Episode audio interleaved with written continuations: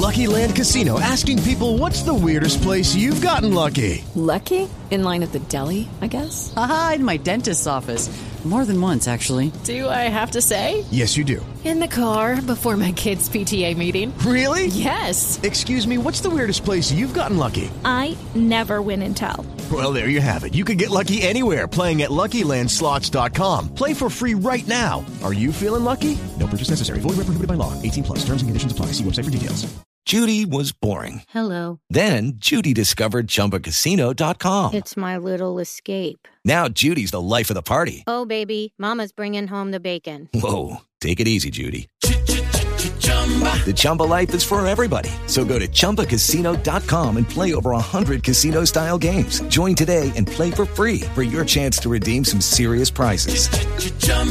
ChumbaCasino.com. No purchase necessary. Void where prohibited by law. 18 plus terms and conditions apply. See website for details.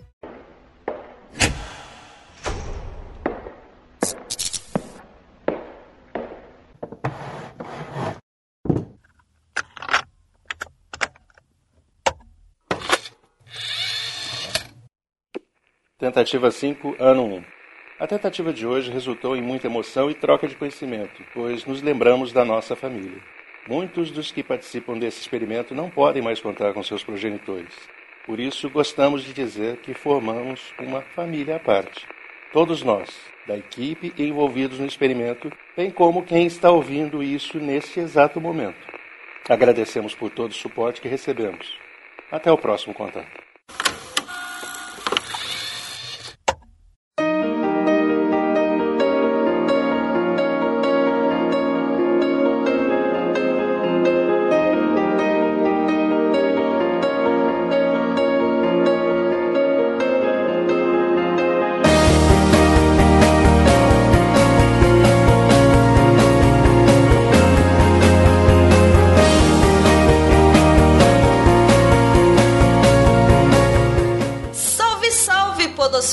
Do lado de cá, dando parabéns para as mamães, eu sou Domênica Mendes. Eu sou a Priscila Huber. Eu sou o Lucas Ferraz. E junto com a gente pela primeira vez está uma mãe muito especial. Senhora, senhorita, não sei como você quer que eu te chame. Lubento, por favor, diga oi para o pessoal. Oi, pessoal. É senhora, né? Mas sem ser muito velha. Senhora de forma respeitosa só, então. É. Bom, eu não sei, você é uma mãe entre nós e a minha mãe me ensinou a chamar todas as mães de senhora. Então, tô só obedecendo, mãe, pra não ficar de castigo e tal, essas coisas. Não, beleza. Então, se é pra obedecer a mãe, tá tudo certo. É isso aí. Porque nesse cast, quem manda são as mães. Ó. Bom, nesse episódio nós vamos falar sobre as mães presentes na literatura e como elas são retratadas nos livros que lemos. Porque na maior parte das vezes nós notamos que as mães são personagens de apoio, mas também existem algumas que são muito marcantes na nossa trajetória de leitores. Vocês estão preparados, galera? Porque eu, eu tive uma certa dificuldade aí nessa pauta, não sei vocês. Eu também. Culpa do Lucas, né? Foi que fez a pauta. Mas se for fácil, não tem graça, gente. Pô, tem que ter desafio. Como é que a gente vai. A gente tem que ficar perdido ao nome do programa. Parabéns, Lucas. Você conseguiu nos deixar perdidos com uma pauta.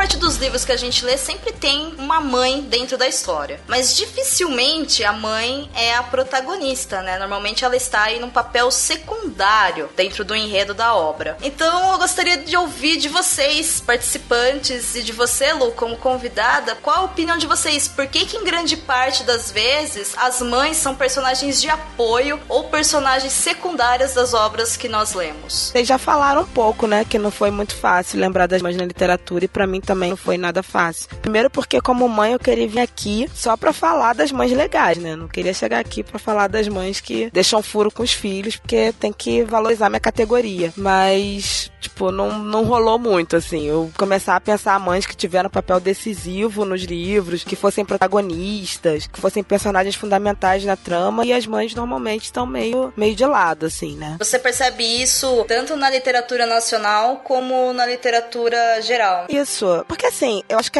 a, figura da mãe, ela passa uma ideia de segurança, de conforto, alguém que vai proteger o outro dos seus problemas, sabe? É muito natural, assim, a gente buscar apoio na mãe quando a gente precisa de um apoio. E a mãe tá nesse lugar secundário, né? O protagonista vai buscar um apoio em alguém. E aí tem aquela mãe ali que super protege. Não olhar a mãe como protagonista mesmo, como um sujeito, né? A mãe tá lá para ajudar os filhos, para ajudar o marido, para ajudar geral, mas parece que o tempo todo tá tudo ok pra mãe e que a mãe não. A vida da mãe não dá um enredo, sabe? Pra uma história, pra um livro. Essa posição que a gente tem da vida mesmo, de, de percepção do que, que é a maternidade. Da nossa mãe sempre tá falando que tá tudo bem, né? A gente pergunta: tem algum problema, mãe? Tá tudo bem? Ela, não, tá tudo bem. Eu quero te ajudar, minha filha. Eu quero te ajudar, meu filho. Então a, a mãe, eu acho que tá sempre colocando, se colocando também nesse lugar de que ela tá ali para ajudar os outros. É verdade. E você, Lucas, o que, que você acha dessa questão? É, inclusive eu tentei pensar em, em exemplos de, de, personagens que tivessem um papel mais presente né, na história. Obviamente que todas elas são presentes, mas justamente nesse papel de apoio ao protagonista, né, de estar ali como um suporte. E, e nesse ponto elas têm importância, mas elas não são decisivas, raramente são decisivas no quesito da trama, né? No desenrolar ou no, na, na solução da trama. É bem complicado achar algum exemplo disso ou conseguir se lembrar de algum exemplo desse tipo de atuação das mães nos livros. Agora, por que isso acontece? Eu fiquei pensando muito sobre isso quando eu tava fazendo essa pauta aqui, porque eu fiquei nessa dúvida, né? Mas, poxa, será que não tem como fazer uma história por outro ponto de vista que seja interessante também? Aí isso ficou bastante incômodo para mim. É uma boa pergunta. Provavelmente dá. Vai, Pri. Então, eu gostei do que a Lu falou da questão da mãe ser a segurança, né? Que normalmente o protagonista numa história não vai estar tá seguro. Então, por exemplo, essas histórias mais infanto-juvenis, como Harry Potter e afins, a mãe já morreu. A criança precisa estar, tá, não, não necessariamente órfã, mas a maioria delas são órfãs, porque perde essa segurança dos pais. Os pais não estão presentes para dar essa segurança. A criança está praticamente sozinha, aí para ela entrar numa aventura. Então, eu acho que coloca a mãe fora. Às vezes tem o pai, que às vezes a mãe traz muita segurança para a criança. E na história pode ser, não pode ser interessante que a criança tenha essa segurança. É, quem tá muito seguro fica na zona de conforto e não cresce, né? Talvez, sei lá, o pessoal acha que vai travar a história se tiver uma mãe ali dando apoio. É, não, isso no infanto juvenil, né? Agora em outro, uma história mais adulta com, com a mãe como protagonista, uma mãe como protagonista, não sei por que isso não acontece, sinceramente. Até tem algumas, né? Às vezes, quando tem a figura da mãe, a mãe é uma antagonista, né? A história acaba sendo de conflito da mãe com, com aquele filho, né? Então, Sim. é uma situação, assim, que eu lembrei muito de Harry Potter. Eu nem li o livro, mas eu sabia que o menino não tinha mãe, por isso é que ele é chamado a aventura, assim. Porque se ele tivesse mãe, duvido que a mãe ia deixar ele fazer um monte de coisa que ele tá fazendo, sabe? Ou se ele teria essa disponibilidade.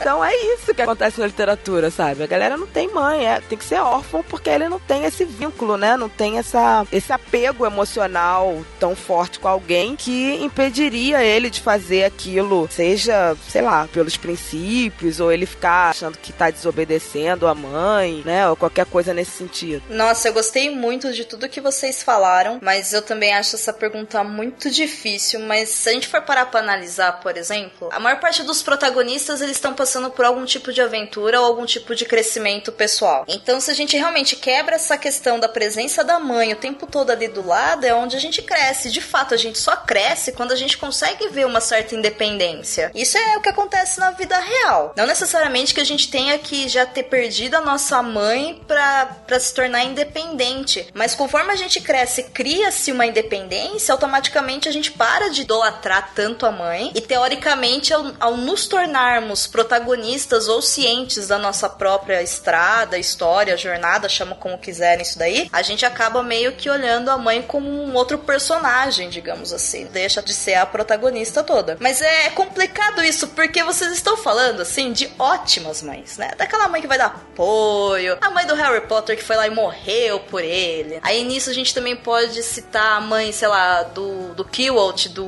Nome do Vento, que tudo bem, ela não morreu para salvar ele, mas ela morre e aí ele tem que crescer sozinho. Ou outras mães, mas assim, gente, também quando a mãe é feita na história para ferrar o personagem, cara, é assustador. Então a gente pega as histórias de terror e de suspense, sempre tem uma mãe altamente desequilibrada. Dificilmente é o pai ou o irmão, é sempre a mãe, que ou ela é muito desequilibrada e ela dá toda a trama de terror e suspense, né? Porque ela quebra a psicologia do personagem, ou ela não é forte o suficiente, né? Ou independente o suficiente para conseguir salvar a criança ou o personagem daquele terror que ela vive. É, então, acho que pra, as tramas de terror faz muito sentido a mãe ser, principalmente essa figura desequilibrada, sabe? Porque a mãe é o símbolo da zona de conforto, né? Então, a partir do momento que essa mãe é uma desequilibrada e que não tá apoiando ele ou tá ferrando ele, você tem um, um argumento forte o suficiente, sabe? Porque, tipo, nem sua mãe tá te ajudando, meu filho, ó. Se vira aí no mundo. Então, acho que é um recurso até fácil de ser utilizado, sabe? Lembrei, quando eu comecei a pensar em mães problemáticas, daquele livro Preciosa, da Tem um filme também. A mãe, sabe, esculacha, põe no chão a filha o tempo Sim. todo. A mãe deixou a filha ser abusada pelo pai e culpa a menina. A menina teve dois filhos, a mãe esculacha ela por ela ser gorda. A mãe tá o tempo todo criticando ela e, e desestabilizando essa menina. Então, acho que é bem um pouco dessa ideia que você falou da, da mãe é, ferrando a vida do, do, protagonista, né? A mãe bem bizarra. Sim, a mãe da Preciosa, ela é assustadora. Mas o interessante da Preciosa é que a própria Preciosa é mãe na obra. É. É interessante porque, assim, a Preciosa, tanto no filme, para quem não conhece o livro, ou no livro, né, que é uma adaptação maravilhosa, ela é bem, bem fiel. A personagem, ela se destaca por ser vítima e por, na sua jornada pessoal, estar crescendo. Mas a maternidade fica totalmente em segundo plano porque não uma escolha dela, né? Ela é vítima de estupro, ela é super nova, então tem todo um contexto aí super pesado. Então não é essa o objetivo da obra, talvez, de tratar, né? Mas realmente a mãe dela é uma coisa que você olha e fala: por quê? Por que, que você tem. Nossa, por que, que você é tão ruim, sabe? É assustador. Gostei da dica, Lu realmente preciosa é para pensar, porque ele não é de terror nem de suspense, né? Na verdade, ele é um baita de um dramalhão. É. De quem que é esse livro? É Safírio, o nome da autora. Inclusive, a menina que faz a, o filme, putz, ela tem um nome super, super, super difícil de falar, mas ela fez a American Horror Story. Ela faz a boneca voodoo no American Horror Story. Ela concorreu ao Oscar de melhor atriz pela atuação nela do Preciosa. E é um, nossa, é um filme maravilhoso, ele é muito bem feito, mas é aquele tipo de filme que você tem que assistir num dia bom, sabe? É. Porque ele te deixa assim no chão. A história é pesada, mas é uma história de esperança no fim das contas, né? A hora que você chega no final, você entende que o objetivo é ver a, a Preciosa realmente se libertando de todas as amarras, mas ele é um filme muito pesado, muito, muito pesado. E a menina dá um show de atuação que minha nossa senhora. É magnífico. E o livro é legal porque ele é contado em primeira pessoa pela Preciosa e a Preciosa não sabe escrever. Então o livro é inteirinho escrito errado, com altos erros de português assim, mas absurdos. Dá um certo desconforto em ler porque a gente pensa, poxa, né, não passou pela edição nem nada, mas não é, porque é a personagem escrevendo a própria história. Então você vê assim figuras de linguagem, o jeito que ela conta, tudo é bem, nossa, é bem marcante. É um, é um baita de um livro, uma baita de uma adaptação. Recomendadíssimo. Fica a dica aí para quem tiver num bom dia, quiser um bom filme triste para assistir. Mas é muito chamativa a forma como eu falei, né? Esse livro Oi. tem em português? Tem. É preciosa o título em português.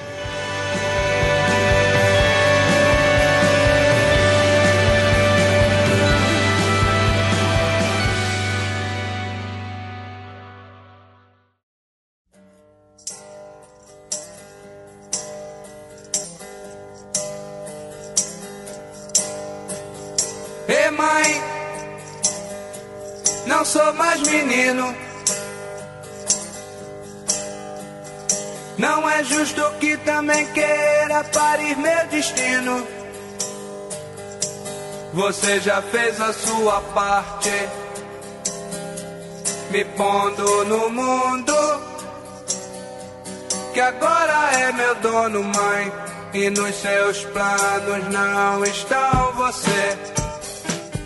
Pessoas, vocês acham que é possível criar boas histórias com mães protagonistas? Tipo, eu já ia reclamar aqui, ó. Se alguém falar que não é possível, vai ter que se ver comigo e tal. Porque, pô, a gente tem vida interessante também, tá?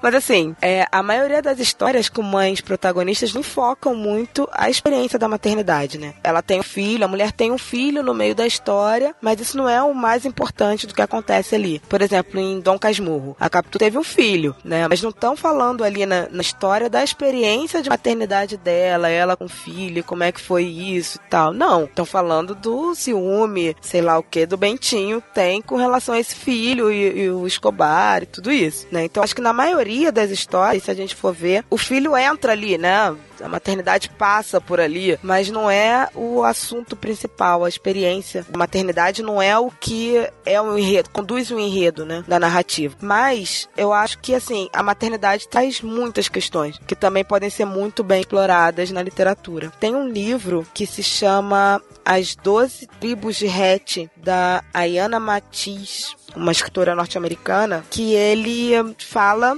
praticamente a vida de uma mãe. Cada capítulo eles contam a história de um dos filhos dela e aí no meio dessa história dos filhos vai construindo a história dela, sabe? Então assim, eu achei que foi um, uma sacada super bacana para se falar muito de maternidade, falando de vários outros assuntos e falar de uma vida super complexa, sabe? De uma mulher que vai tendo diferentes escolhas de acordo com a sua experiência de maternidade mesmo. Ela vai tendo, né? Acho que ela teve 12 filhos, teve um monte de filho aí, criou neto, sabe? E aí ela tem várias histórias que vão surgindo aí a partir dessas histórias dos filhos, de coisas que aconteceram na vida dela. Então, eu acho que é possível fazer, assim, um livro bem bacana a partir da, da premissa da maternidade. E você, Pri? Então, por que não, né? Por que não? Por que uma mãe não seria uma boa protagonista? Não tem, não tem motivo. Dá para você também abordar essa questão da maternidade, conflitos em que a maternidade pode trazer também. E não precisa ser uma mãe lá que tá só, tá só no papel de mãe. Pode ser uma mulher, pode ter outros papéis além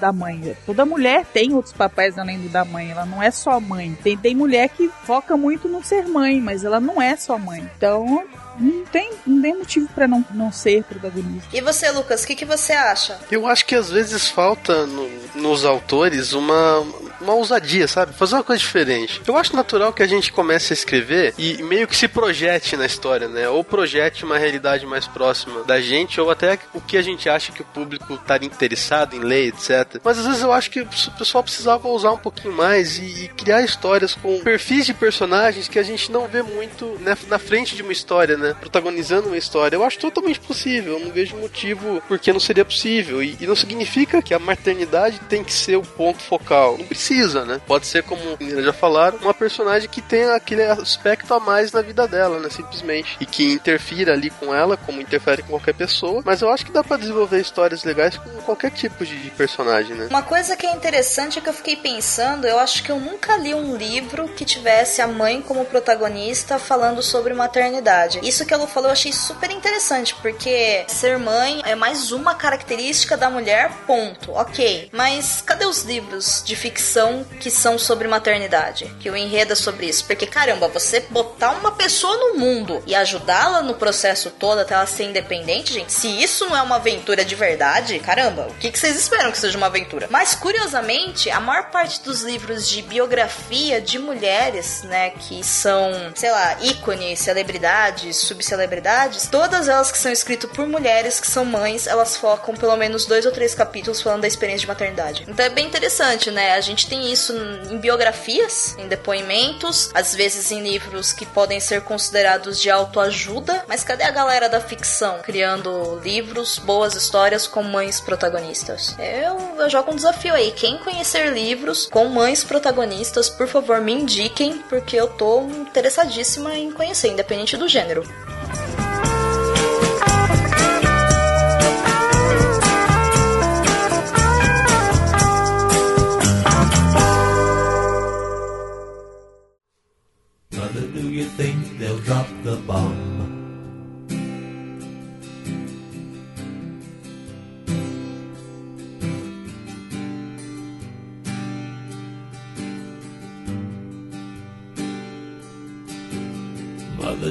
Think they'll like this song? No meio disso tudo, a gente pode tentar entender o porquê que isso acontece. E aí existem infinitas possibilidades, desde acredito que mercado, público-alvo, experiência dos escritores ou escritoras, como o Lucas falou. Mas será que a gente não tem essas personagens femininas, mães, né, tratando da questão da maternidade ou sendo mães protagonistas, dando ênfase para o mãe, que é o objeto deste podcast, devido à jornada do herói? Fica uma pergunta aí, eu gostaria de saber a opinião de vocês a respeito. Agora vocês se virem para ver quem que vai responder na ordem aí. Eu vou começar, Eu vou começar, vou começar.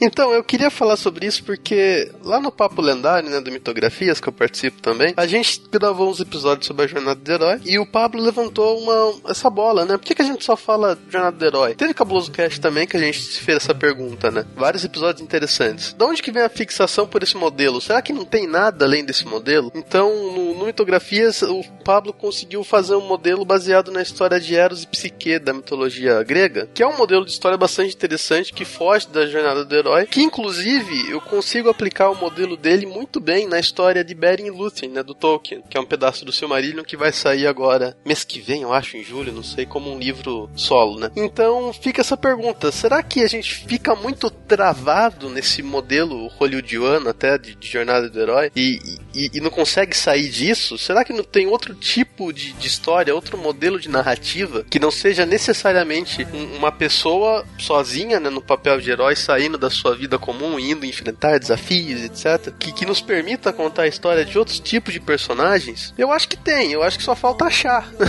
falta a gente descobrir maneiras de fazer esse tipo de coisa. Ou, ou de repente, um outro, até um, uma, outra forma de olhar, nada impede que uma mulher em posição de maternidade seja a heroína de uma jornada do herói. Né? Isso só vai trazer elementos diferenciados para dentro da jornada do herói. Né? Ela vai ter que lidar com, com mais uh, elementos ali dentro, que seriam os filhos, por exemplo, que pode ser uma ajuda, pode ser um obstáculo, pode representar diversos arquétipos. Então, acho que isso é uma questão interessante de analisar dentro desse contexto também. É, não sei, assim, eu acho que a estrutura da jornada do herói já pressupõe um rompimento com a zona de conforto e a mãe normalmente representa essa zona de conforto, né? Então, tipo, é muito mais fácil para quem quer criar uma obra pensando nessa, nessa estrutura, ele tirar a figura da mãe. Porque aí o herói perde esse vínculo com o mundo comum, né? Ele já tá mesmo mais solto ali e disposto a, a atender um chamado, qualquer coisa nesse sentido. Eu não sei, assim, se isso é um motivo principal de não ter muitas mães na literatura, muitas mães falando de maternidade, porque a gente até tem personagens mães, mas a maternidade é muito secundária, né? Ou se é mesmo uma de repente, uma ideia desse mito da maternidade, sabe? Que tem a mãe ama o filho incondicionalmente e que a mãe é uma santa e é um ser humano maravilhoso. E aí, tipo, não rende história, né? A partir do momento que a gente tá pensando nesse, nesse parâmetro, né? Que, ai, acima de tudo está minha mãe. É, não, não, não rende muito enredo, né? Se a gente for pensar bem. Tipo, a mãe tá num lugar tão inatingível, idealizado, que o que, que pode ter de interessante na vida dela, além de ser contemplada e venerada pelos filhos, né? Então, acho que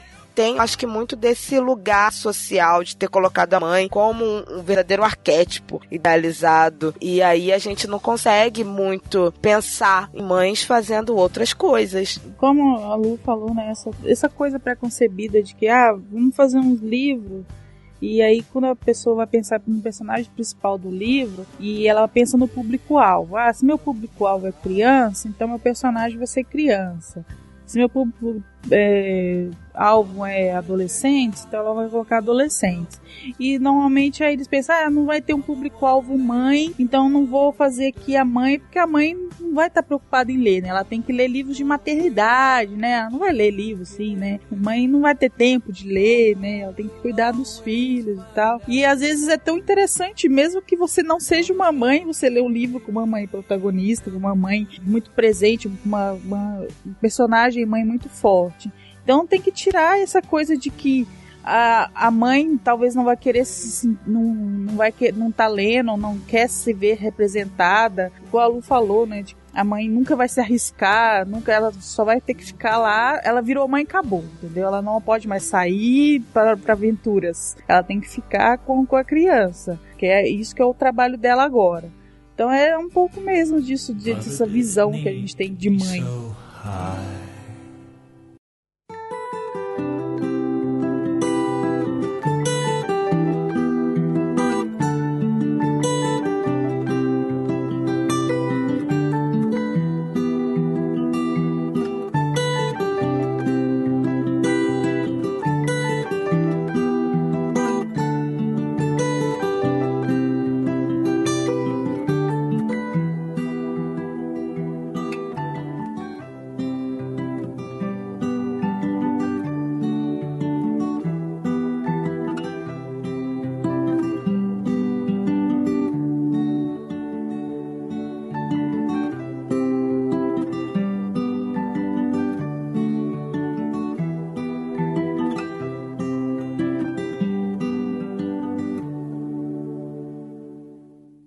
Vamos falar sobre personagens mães das quais nós nos lembramos das obras que nós já lemos. Então vamos fazer uma jogadinha, cada um falar uma mãe que marcou, fala a obra, fala o nome dela se souber. Salva aí as obras do Stephen King, que são sempre nome da mãe, fulano de tal, né? Nome da personagem. E explica o porquê que foi marcante na leitura. Lucas, pode começar. Que mãe você traz pra gente primeiro? Primeiro, eu coloquei aqui na lista a Cersei Lannister, que eu acho uma personagem muito interessante, que desde o começo dos livros é bastante marcante a presença dela, né? Inclusive, a própria maternidade dela é bem controversa, né? Pelo fato de os filhos serem filhos do irmão, ao invés do marido, que é o rei. E o que eu acho curioso na trajetória da Cersei, agora eu devo fazer um aviso aqui, que talvez tenha algum spoiler para quem não leu Game of Thrones ou quem não viu as séries, mas você já devia ter feito isso, então se vira. Gente, que agressividade pro ouvinte! Que isso, rapaz? Controla. Pula uns três minutinhos aí, pula uns três minutinhos rapidinho. Cara, mais spoiler do que você me falar que a maternidade da mulher é controversa porque os filhos dela não é do pai, é do irmão. Você espera o quê? Tipo, esse é o maior spoiler da, da maternidade dela. Como assim? Isso tá. Isso... Ah, mas isso tá nas É, primeiras isso tá páginas desde do o começo, livro. gente. Sim, pra quem conhece, pra quem não conhece já sabe. Ah, mas pra quem não conhece, é outra história, né? Enfim. Não tem como fazer uma análise aqui interessante sem dar spoiler. Concordo. O mais interessante é que muitas das ações que ela toma no decorrer dos livros, ela tem em mente, né, os filhos, né? Qual vai ser o futuro deles ali, né? Tanto o Joffrey quanto depois a, a Myrcella e o, e o Tommen, né? Mas agora a gente chegou num ponto da história em que ela já não tem mais nenhum filho. Caraca, morreu todo mundo mesmo. Ô, louco! Morreu todo mundo! Morreu todo mundo, Priscila. Morreu todo mundo. Uma tristeza, uma tragédia shakespeariana épica.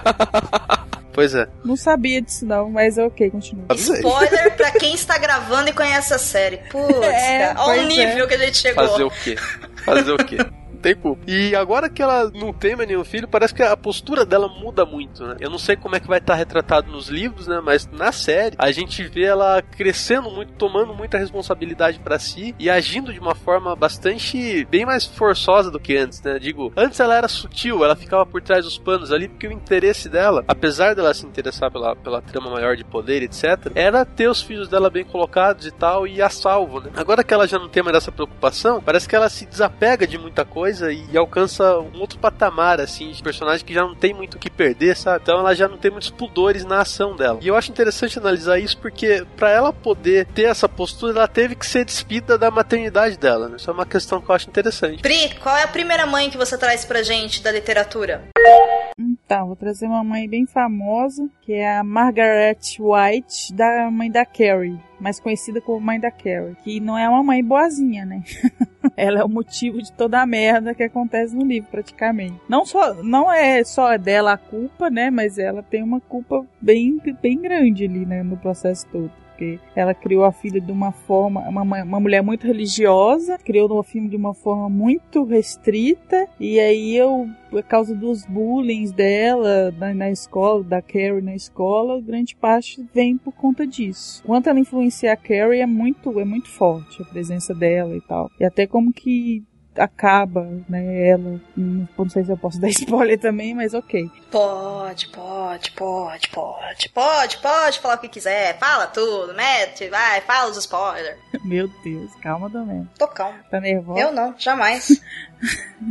Não, mas é porque ela mata, né? A Carrie mata a própria mãe e tal. No final. É tipo uma libertação, assim. Tô liberta, matei. Então é. Ela é bem forte a presença na criação e no, no livro também, né? Da, da Carrie. Não sei se vocês já leram ou ficaram só com adaptação. Esse eu li. Ha! Nossa, que milagre. Pois é, você viu que coisa, menina? Nossa, que plim! Eu não sei, eu fico na dúvida se entre as mulheres religiosas, assim, muito religiosas que o King criou, qual que é a pior? Se é essa, a mãe da Carrie, ou aquela lá do Nevoeiro. Não sei se vocês já viram o filme do Nevoeiro. Não. The Mission. Não, esse eu não vi. Que eles ficam presos no supermercado. É outra que, que é muito religiosa, que você fica com ódio da mulher, assim. King tem as manhas de criar essas mulheres meio loucas. o que que o King não sabe fazer meio louco, né?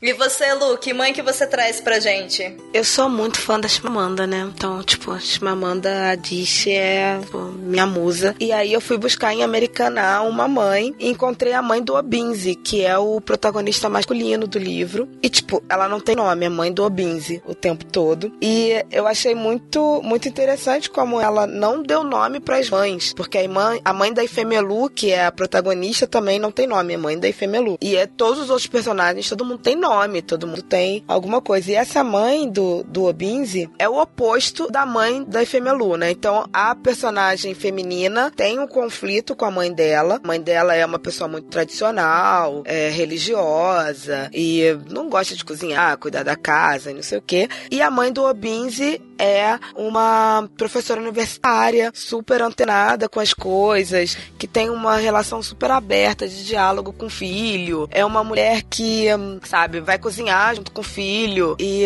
hum, ensina é, as coisas pra Ifemelu, começa a conversar com ela e ensinar as coisas pra ela e apoiar a namorada do filho. Então, eu acho que essa mãe é uma mãe bem daquelas mães bem bacanas, assim, e eu logo quis começar porque vocês estão trazendo umas mães muito estranhas aí, nós não somos tão estranhas assim. A Lu está defendendo a classe. Eu tô defendendo a classe, então fui buscar uma mãe, tipo, legal, sabe? Essa é uma mãe legal. Bom, eu vou falar rapidinho da Molly. Esqueci o sobrenome, que bom. Da Molly Weasley, que é a mãe do, de todos os milhões de Weasleys da saga Harry Potter. Ela não tem, assim, uma presença, né? Tão marcante na obra, porque a obra toda é baseada na, no trio principal e as aventuras do Harry Potter e blá blá blá. Mas as cenas, quando a Molly aparece, que normalmente é quando o Harry tá entre os Weasley, como ela é fantástica, como ela é divertida, como ela é leve e como ela é carinhosa. E quando eu penso em Molly Weasley, eu lembro nitidamente da cena do berrador que ela manda pro Rony. que começa a gritar só com o Rony e depois olha pro Harry, né? E fala: Você não, Harry, você é muito querido pra gente, a gente tá com saudade, ou qualquer coisa do gênero. Ronald Weasley! Como se atreveu a roubar aquele carro? Estou totalmente desgostosa! Seu pai está enfrentando um inquérito no trabalho e a culpa é toda sua! Se você sair mais um dedinho da linha, vamos trazê-lo direto pra casa! Ai, Gina, querida, parabéns por entrar na Grifinória. Eu e seu pai estamos muito orgulhosos. Isso parece algo que mães normalmente fazem, né? Você tá lá na casa do seu amigo, ele vem, ela vem creu no, na frente do seu amigo, mas fala, não, mas você é muito bem-vindo aqui, né? Você fala, meu Deus, quantos lados você tem?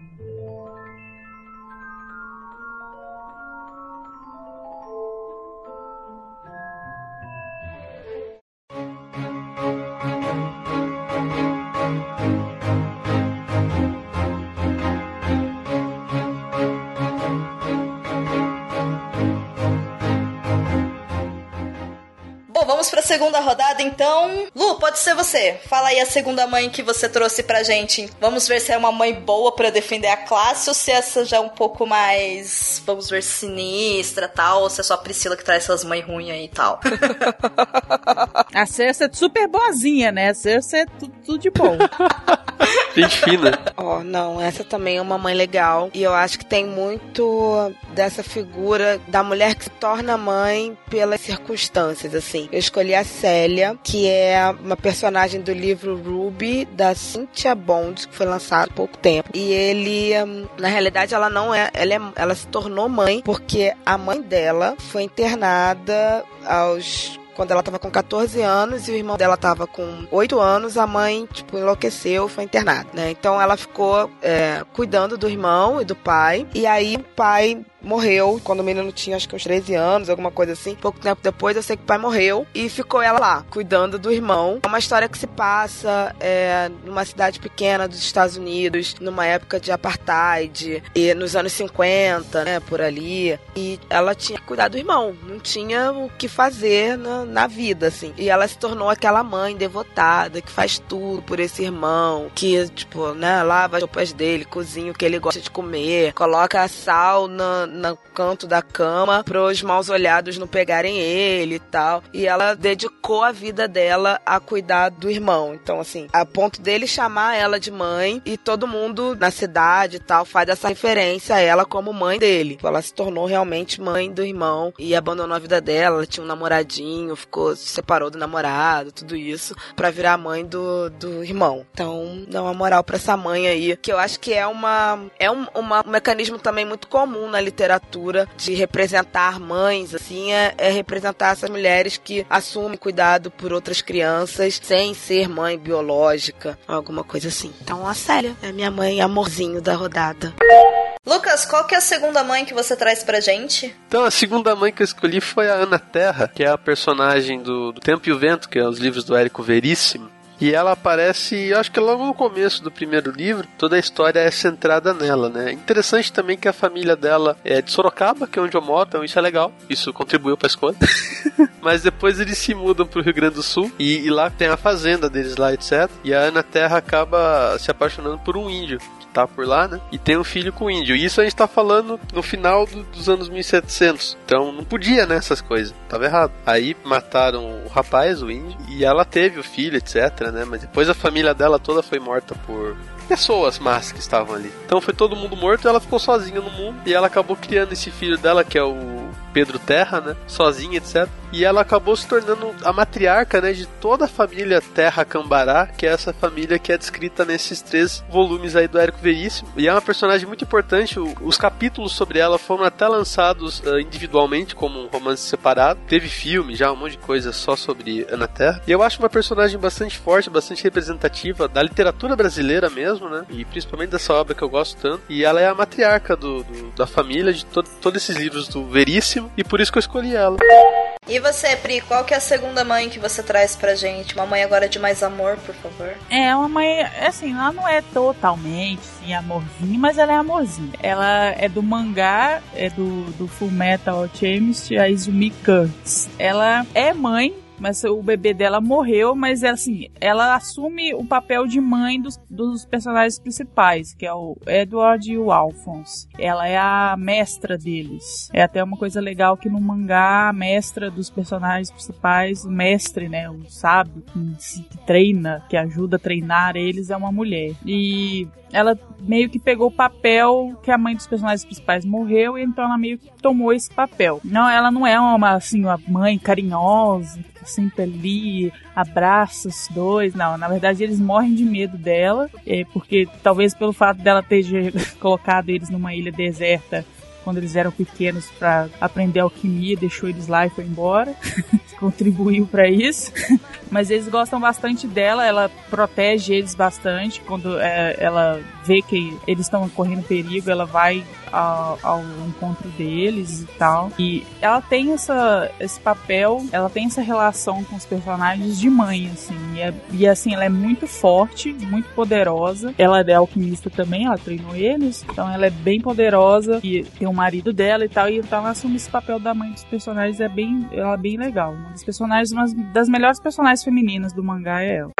Eu vou fazer uma ponte também Game of Thrones, assim como o Lucas, mas eu escolho a Catelyn Stark. Pelo seguinte, o que o Lucas falou a respeito da Cersei, de fato é notável na série, pelo menos que foi é só que eu conheço, eu não li os livros, mas a gente só percebe realmente a Cersei como uma baita de uma mãe, o quanto ela fica acabada quando os filhos morrem quando os filhos morrem, entendeu? Antes disso, pelo menos para mim a sensação que eu tinha é que ela era uma pessoa extremamente forte, extremamente focada. Para mim não ficava clara a questão do amor que ela tinha pelos filhos ou de tudo que ela fazia em prol dos filhos. É claro que a partir do momento que começou a acontecer aquele monte de coisa, a partir da morte do Joffrey e tudo mais, você foi percebendo que a personagem ela vai se quebrando e aí não é a Cersei que quebra, né? É o lado materno dela. Então, por outro lado, a Catelyn é nitidamente aquela mãe que é mãe e é mãe e é mãe e o tempo todo faz tudo somente pelos filhos. E isso eu achei lindo na série e é interessante porque para mim elas são muito parecidas, elas fazem a mesma coisa, que são escolhas diplomáticas e escolhas às vezes até entre aspas de estratégias de guerra, que é em prol dos filhos, né, da sobrevivência e da herança dos filhos. Mas a Kathleen para mim ela é muito mais amorosa, ela tá lá dos filhos, ela tá lá quando o Brain se machuca e você já vê ela sofrendo e ela tá lá lutando pelos outros filhos filhos. Então o lado da maternidade da Stark para mim se dava muito mais claro do que do lado da Lannister.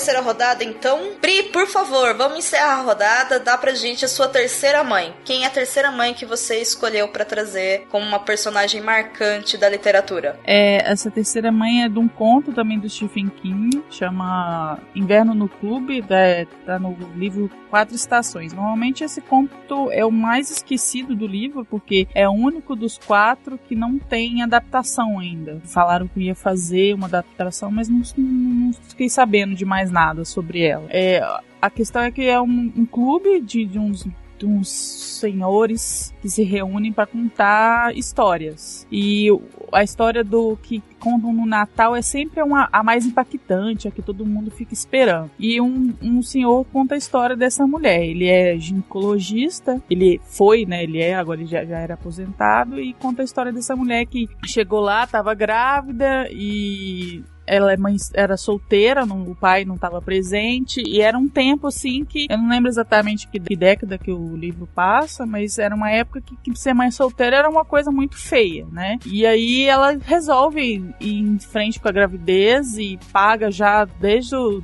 já paga, pega todas as economias dela, paga todo o tratamento, todo o pré-natal, até o parto da criança. Aí vai contando a história dela nas consultas, as coisas que ela faz. É ele tem uma relação assim, até meio que ele meio que se apaixona por ela, pela força dela e tal. Uma certa altura da história, ela compra uma aliança numa casa de penhor, assim, só para colocar no dedo e falar assim: ah, meu marido morreu, inventou uma história, porque isso seria mais aceitável do que ela ser mãe solteira, entendeu? Então é, é uma mulher muito forte, até pelo final do livro. Do, do conto, você vê a força dela e é um dos melhores, assim, eu lembro que quando eu, eu li esse conto pela primeira vez, eu peguei ele tirei cópia e guardei para mim, porque é um conto muito marcante, eu gostei muito.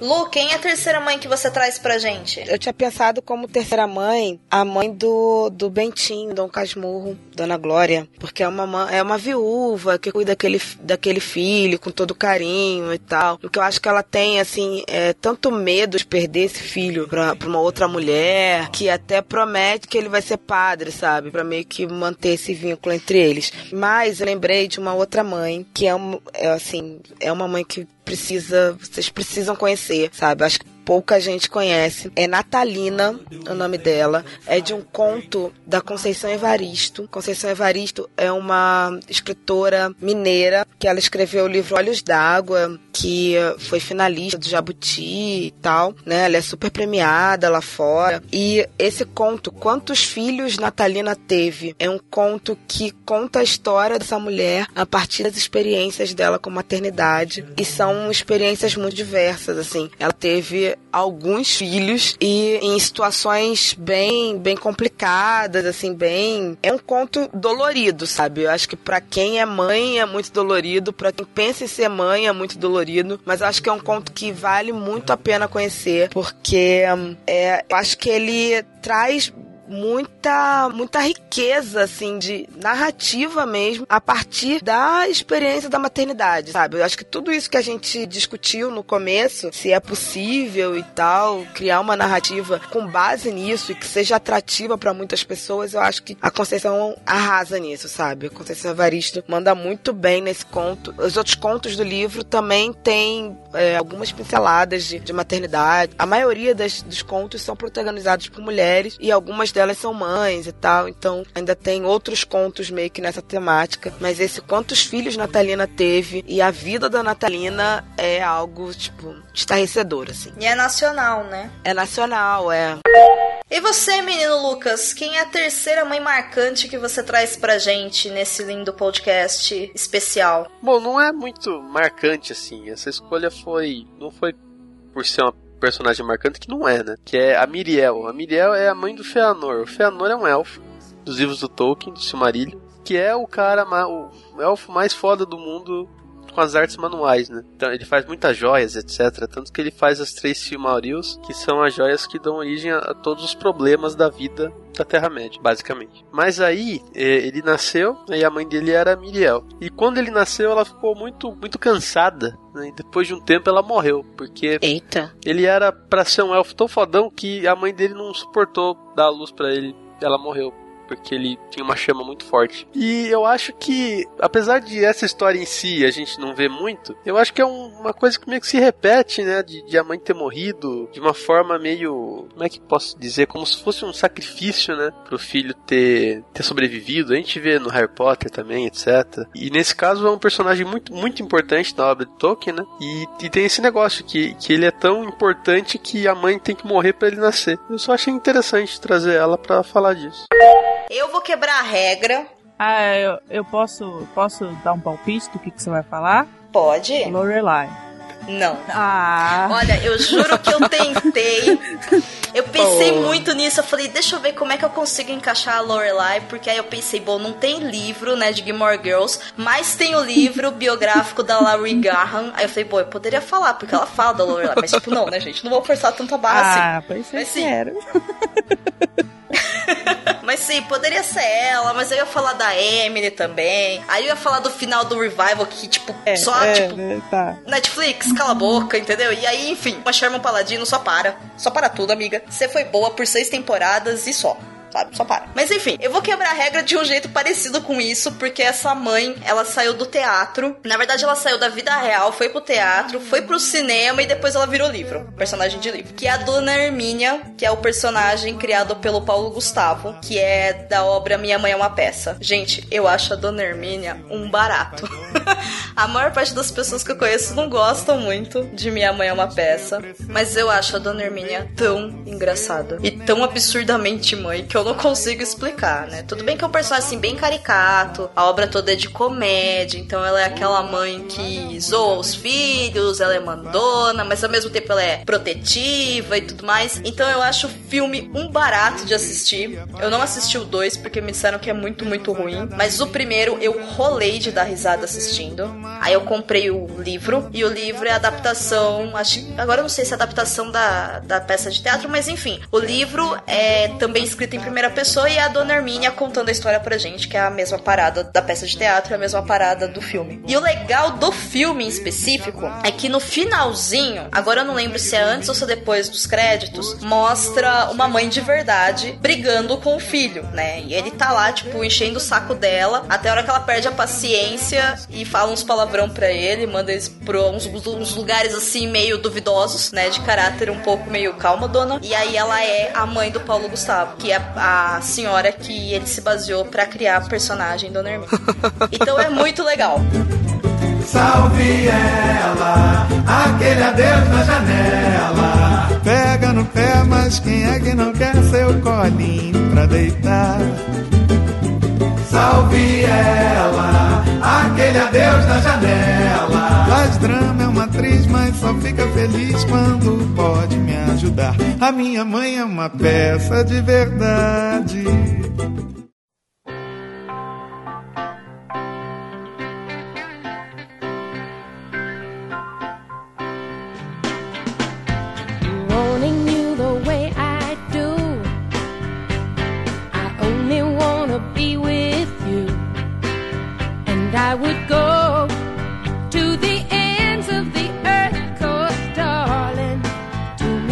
what your word?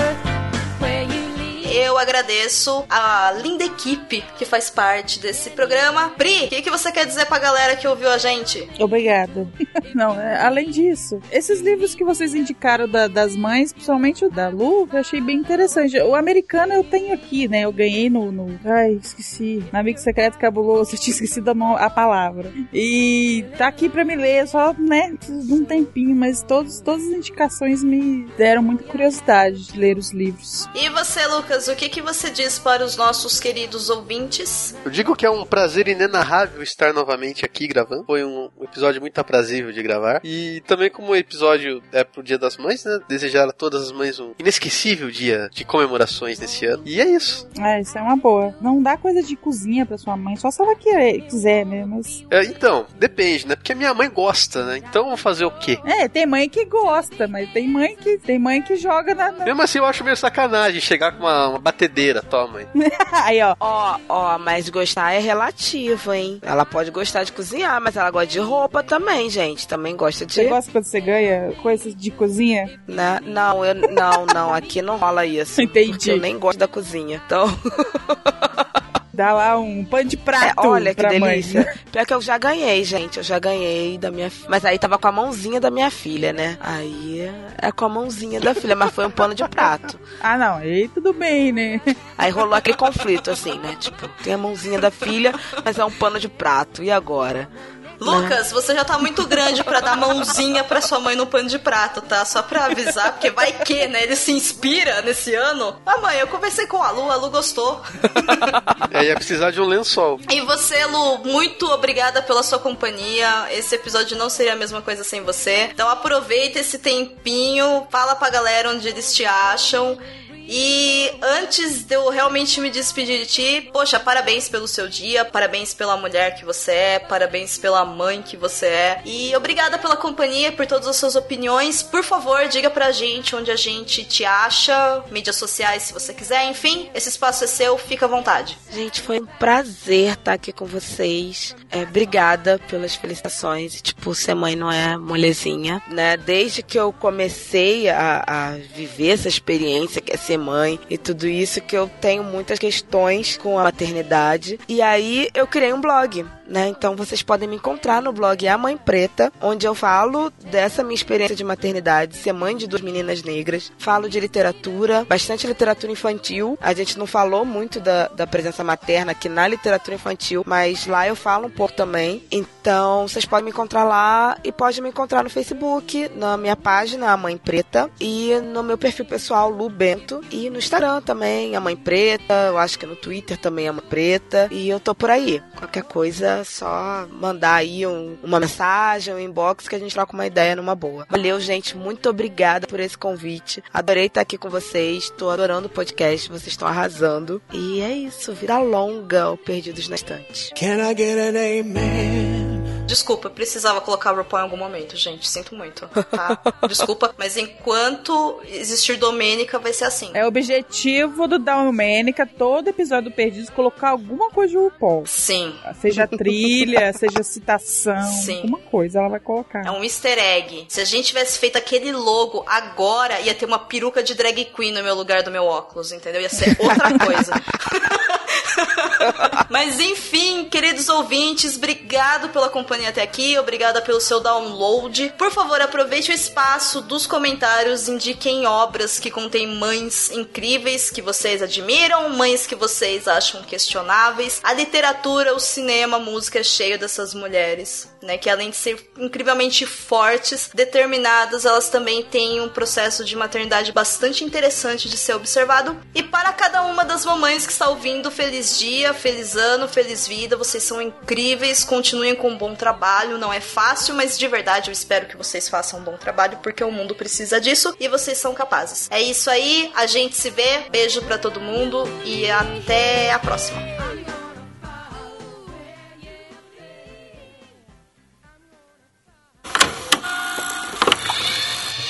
E também, né? É um personagem nacional, então é divertido. Não é a melhor coisa do mundo, eu sei, mas foi o melhor que eu consegui trazer É. pra vocês hoje. mas é o segundo isso. filme é chato mesmo. Hã? O segundo filme é chato mesmo.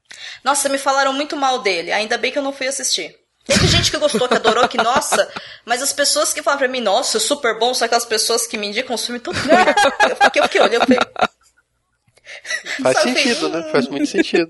é, e, sabe, me deu um revertério assim, virou Bush. Falei, meu não, né? Olha, se vou- você vou é uma pessoa isso, que não. viu o segundo filme e falou que é bom pra Domênica, saiba que você só indica filme ruim pra ela, tá? Hashtag fica a dica. Essa indireta foi pra você. Sim, você tem um péssimo gosto. Só queria dizer isso.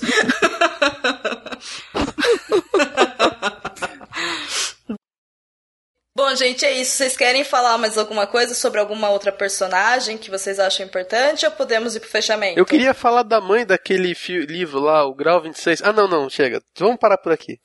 Não, Ó. não, Lucas, pelo eu amor não de sei Deus, não, tem eu acho que enfiar tá esse querendo grau falar mal 26 do em todo o podcast. Puta que eu pariu. O Lucas não resolveu isso ainda. Lucas, terapia, amigo. Acho que eu preciso mesmo. Vai fazer terapia, bota. Sim, pelo menos. Ó, pensa pelo lado positivo. A hora que você sentar É. na frente do psicólogo ou da psicóloga, você já sabe que você vai ter que tratar. É verdade. Entendeu? Tô muito marcado por esse caso. Então, Não, não. o problema não é CSI. Não, não, não, o não problema vamos é nem começar 26, com essa história, gente. É que daqui a pouco vai nos comentários falando que CSI é bom. Pessoal, Não, daqui a pouco eu vou falar das mães de CSI, tá ligado? Porque tudo que fala de CSI nessa família leitor cabuloso vira sobre a série. Entendeu? Então não podemos falar esse nome. Invoca fãs. Não pode. E Tá berros do eu não Lúcio. aprendi a fazer isso até hoje, então, né? É isso! Começa a berrar aí. Aqueles começa agudos a berrar aí. Pronto, acabou. Nossa, né? Como, né? Certeza que o som dele estourava toda vez, mas enfim. Beijo, Lu. Ai, Esse não vai ser difícil, né? De tirar, tipo, 50 minutos é eu fora da ligação, então é só tirar. vai ser fácil esse ficar, tipo, em 5 minutos de, de áudio editado. Já diminuiu bastante as falas da Domênica. Mas, nossa, que grosseiro. Puxa, nossa. Que agressivo, gente. E olha que eu tô, tô tentando aqui me segurar pra não falar demais, tá? Magoei. Hashtag boladona fiquei. Mas não precisa, não precisa segurar. Ah, precisa sim, porque depois sou eu que edito. É. Ah, tá. Então tá. É a sua característica. Putz, falou que eu sou linguaruda que eu falo demais, mano. Igual de tudo. Putz. Então, vou parafrasear o Lucas, né? Não tenho nem o que falar, é verdade. Oi, sou a Naíma. Um. Quantos anos que você tem? Um. Não tem um ano não, menina. Porque ela fala tchau. Fala assim, Tchau. Vou deixar a mamãe gravar. Eu vou deixar a mamãe gravar. Eu tô com balinha rosa. Vai lá com a balinha rosa. Maria Rosa. Você não vai comer. Olha, gente, eu podia aproveitar que vocês saíram, que tá gravando aqui no Audacity, começar a cantar, ficar cantando assim bem louca e deixar a Domênica enlouquecida na hora de editar essa bagulho, né? Seria bem legal, ó. Tipo, né? A convidada já pregando peça. Não, vou ficar quietinha aqui de boa. Eu acho que eu vou aproveitar e vou ali, vou temperar a carne. pra me fazer a janta.